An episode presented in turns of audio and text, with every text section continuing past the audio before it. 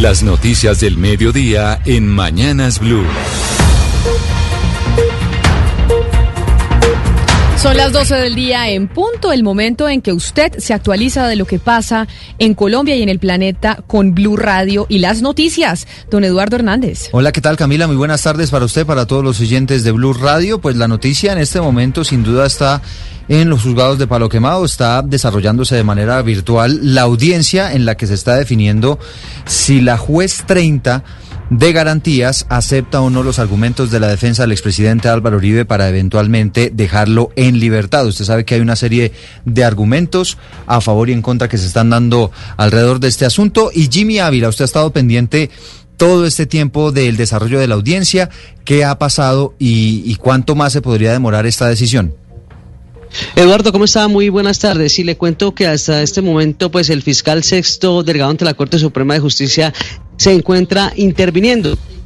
Esta audiencia empezó a las 9 y 40 minutos de la mañana y de inmediato lo que ha dicho el, el, el, perdón, el abogado Granados, quien defiende a Álvaro Uribe Vélez, Jaime Granados, ha dicho que él va, no va a pedir la nulidad de este proceso. Escuchemos lo que ha dicho. De libertad. Usted como juez constitucional de garantías y esto porque quiero desde ahora, anticipando cualquier posible discusión futura de quienes sigan en el uso de la palabra, dejar sentado que aquí no estamos postulando ninguna solicitud de nulidad. Como se lo escucha lo que, lo que dice el abogado Granados en la defensa de Álvaro Uribe Vélez. Y pues en este momento el que se encuentra hablando es el fiscal sexto delegado ante la Corte Suprema de Justicia.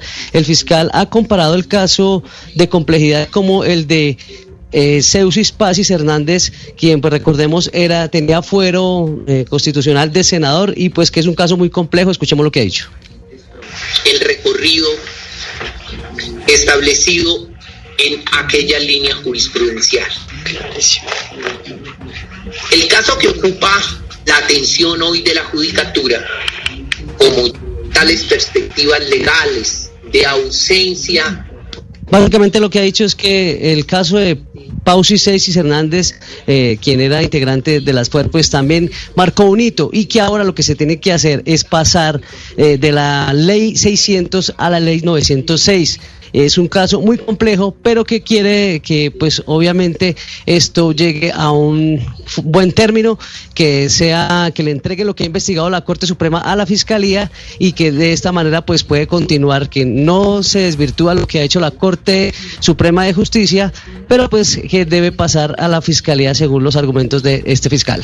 Jimmy, gracias. Sin duda alguna, la noticia del mediodía tenía problemas con el sonido. Don Jimmy Ávila es precisamente esa audiencia en donde se está definiendo si el expresidente Álvaro Uribe queda en libertad o no. Y Seusis Pausis, para que nos acordemos, era Jesús Santrich. Pero vamos con más noticias a las 12 del día, tres minutos, porque los conciliadores del proyecto que amplía el subsidio a la nómina llegaron a un acuerdo para que ese subsidio aumente del 40 al 50% del salario mínimo para las mujeres que reciben esa, remuneración. Kenneth Torres. Los congresistas David Barguil y John Jairo Roldán revelaron que llegaron a un acuerdo en el proyecto que amplía el subsidio de la nómina para aumentar en un 10% ese subsidio por cada mujer que sea reintegrada o se le mantenga en su puesto de trabajo, según reveló el congresista David Barguil. Logramos una decisión trascendental, que el Ministerio de Hacienda avalara que se diera una sobretasa para el subsidio a las mujeres de Colombia. Las tasas de desempleo no mienten, son las mujeres las más golpeadas. Con esta sobretasa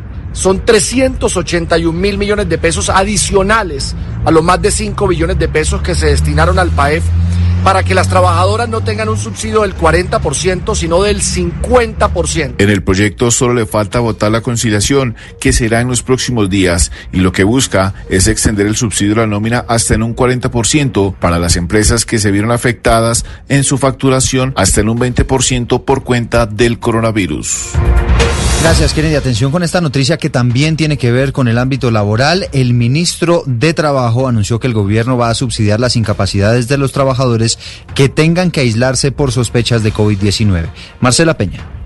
Eduardo, hasta ahora las incapacidades se daban solo con el criterio del médico de la EPS, por lo cual un trabajador asintomático obligado a guardar la cuarentena de 14 días, pues no recibe hoy ningún apoyo del sistema de salud, aunque no pueda salir a trabajar ni trabajar desde su casa. El ministro de Trabajo, el Custodio Cabrera. para personas que ganen un salario mínimo y el equivalente entre 7 y 10 días es lo que financiaría el gobierno nacional. El apoyo se entregaría a través de las ARL. Recordemos que hoy la estrategia del país para enfrentar el coronavirus ya no son las cuarentenas, sino el aislamiento de los casos sospechosos.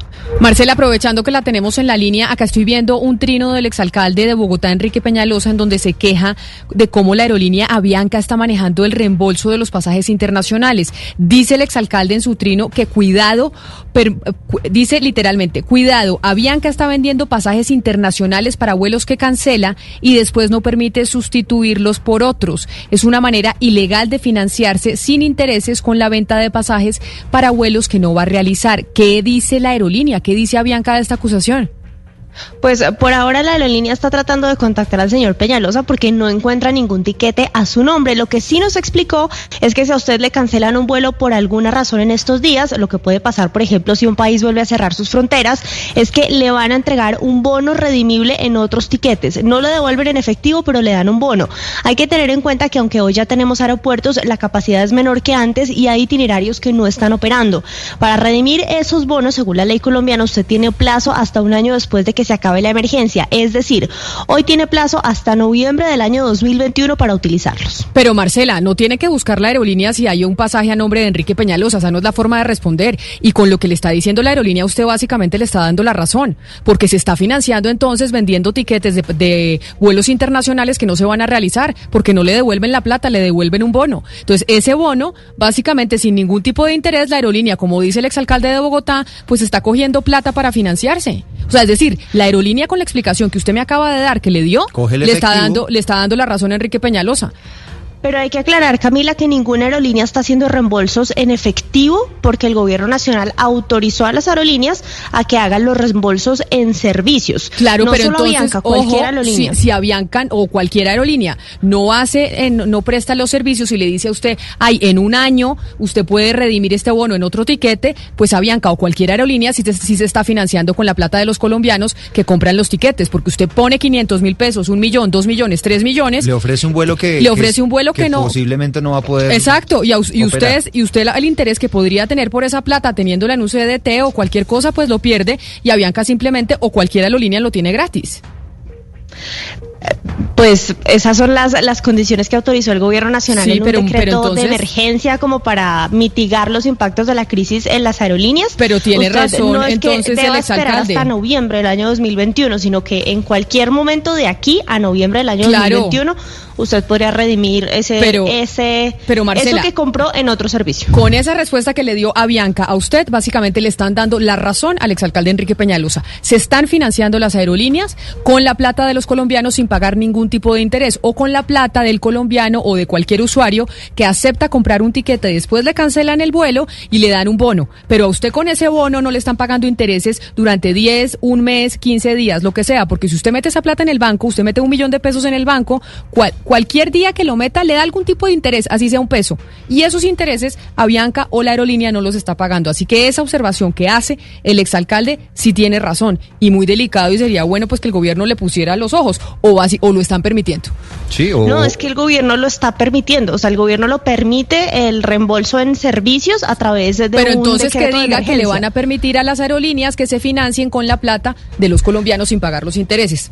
Eso es lo que tienen que decir abiertamente porque lo que dice el alcalde Enrique Peñalosa, el exalcalde, como la tiene toda la razón. De, esta decisión que nos está eh, contando Marcela, que es a la que se acoge a Bianca y pues en principio esa es como la, la respuesta de la aerolínea. Son las 12 del día, 9 minutos, quedamos pendientes a ver si dicen algo más Marcela. Mientras tanto vamos a Tunja porque se confirmaron 10 casos positivos de COVID-19 en trabajadores de la salud en la clínica María Josefa, esto es de Canelones. Los detalles con Jairo Niño. En esta institución médica se presenta un conglomerado de positivos para coronavirus en 10 trabajadores de la salud que venían laborando en primera línea con pacientes de COVID-19. Esta clínica desde que inició la pandemia fue dispuesta para atender pacientes positivos del virus de diferentes partes de Boyacá. En Blue Radio, Yamil Noé Hurtado, gerente. Una vez identificados, se realizó el cerco epidemiológico y toma masiva de pruebas para establecer contactos de riesgo y evitar nuevos contagios. La institución de manera permanente hace un seguimiento a cada uno de los funcionarios afectados En la clínica no se ha suspendido ningún tipo de servicio, mientras que las personas que dieron positivo se encuentran aisladas en sus casas. Y siguiendo con el COVID-19, hay un brote de COVID en la cárcel Villa Cristina de Mujeres en Armenia, en el centro penitenciario. 30 personas ya tienen el virus, entre ellas la exalcaldesa de la ciudad, Luis Piedad Valencia. Nelson Murillo.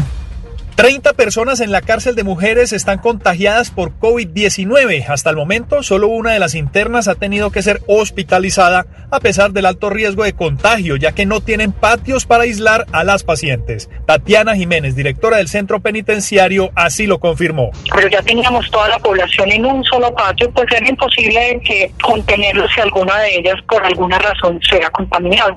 Ellas comparten un patio, porque aquí hay en el establecimiento hay dos patios, pero uno está cerrado por porque están haciendo unos ajustes, unos, una reestructuración, están haciendo unos arreglos por parte de la USPEC, entonces tenemos un solo patio. Entre las personas afectadas está la exalcaldesa de Armenia, Luz Piedad Valencia, que cumple sentencia por el escándalo de valorización.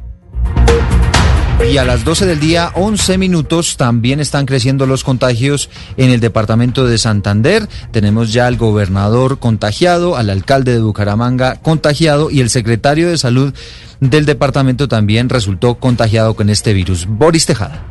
Luego de que se conociera que el gobernador de Santander, Mauricio Aguilar, diera positivo para coronavirus, los contagios siguen aumentando. Ahora, el secretario de Salud de la región, Javier Villamizar, también reportó que está contagiado y aislado en este momento, por lo que el cerco epidemiológico se intensificó en todos los trabajadores de la gobernación. Así lo señaló el mismo Villamizar. Pues se ha venido adelantando el cerco epidemiológico, los contactos estrechos, eh, las personas que tuvieron contacto menos de dos metros, más de 15 minutos. Entonces ya eso ya se adelantó el día de ayer. Las pruebas, las personas están aisladas. En ese momento en Santander hay un total de 33.510 casos de COVID-19, de los cuales 1.375 han perdido la vida.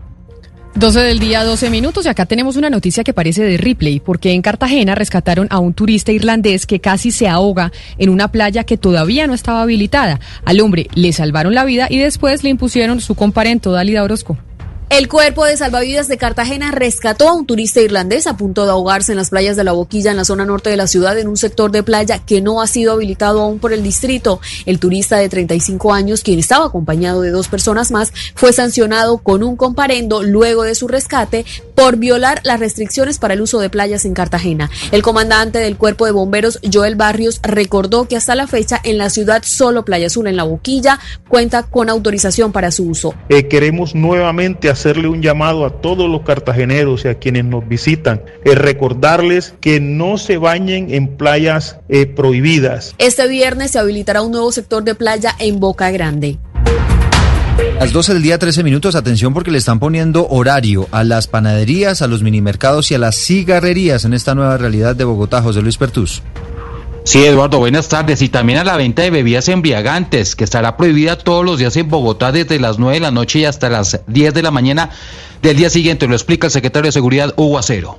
El nuevo decreto establece que tiendas, cigarrerías, panaderías y demás establecimientos pequeños de barrio deben cerrar a las 10 de la noche y abrir a las 5 de la mañana. Está prohibida la venta y expendia de bebidas alcohólicas entre las 9 de la noche y las 10 de la mañana en toda la ciudad, salvo restaurantes que tengan autorización. Está diciendo el distrito que pertenecen a lo que se llama la nueva normalidad, sino a medidas tomadas por el distrito para preservar el orden público en la capital. Habrá controles en las 19 localidades de la ciudad. La noticia deportiva. La noticia deportiva la tiene el capitán de la selección colombiana de fútbol, Radamel Falcao García, que mañana comienza su cuarta participación en una eliminatoria a la Copa Mundo. El Tigre espera que mañana ante Venezuela la selección le alegre la vida a muchos colombianos que la pasan mal. Tenemos toda la ilusión de poder iniciar este proceso de la mejor manera. Eh, es una manera que le podemos dar muchas alegrías al pueblo colombiano. Sabemos de que muchos están pasando un mal momento y el fútbol es un mecanismo que le puede llevar mucha alegría a, nuestra nación. Hoy último entrenamiento para el equipo de Carlos Queiroz será en el Estadio Metropolitano de Barranquilla, mañana 6 y 30 de la tarde, el partido ante Venezuela.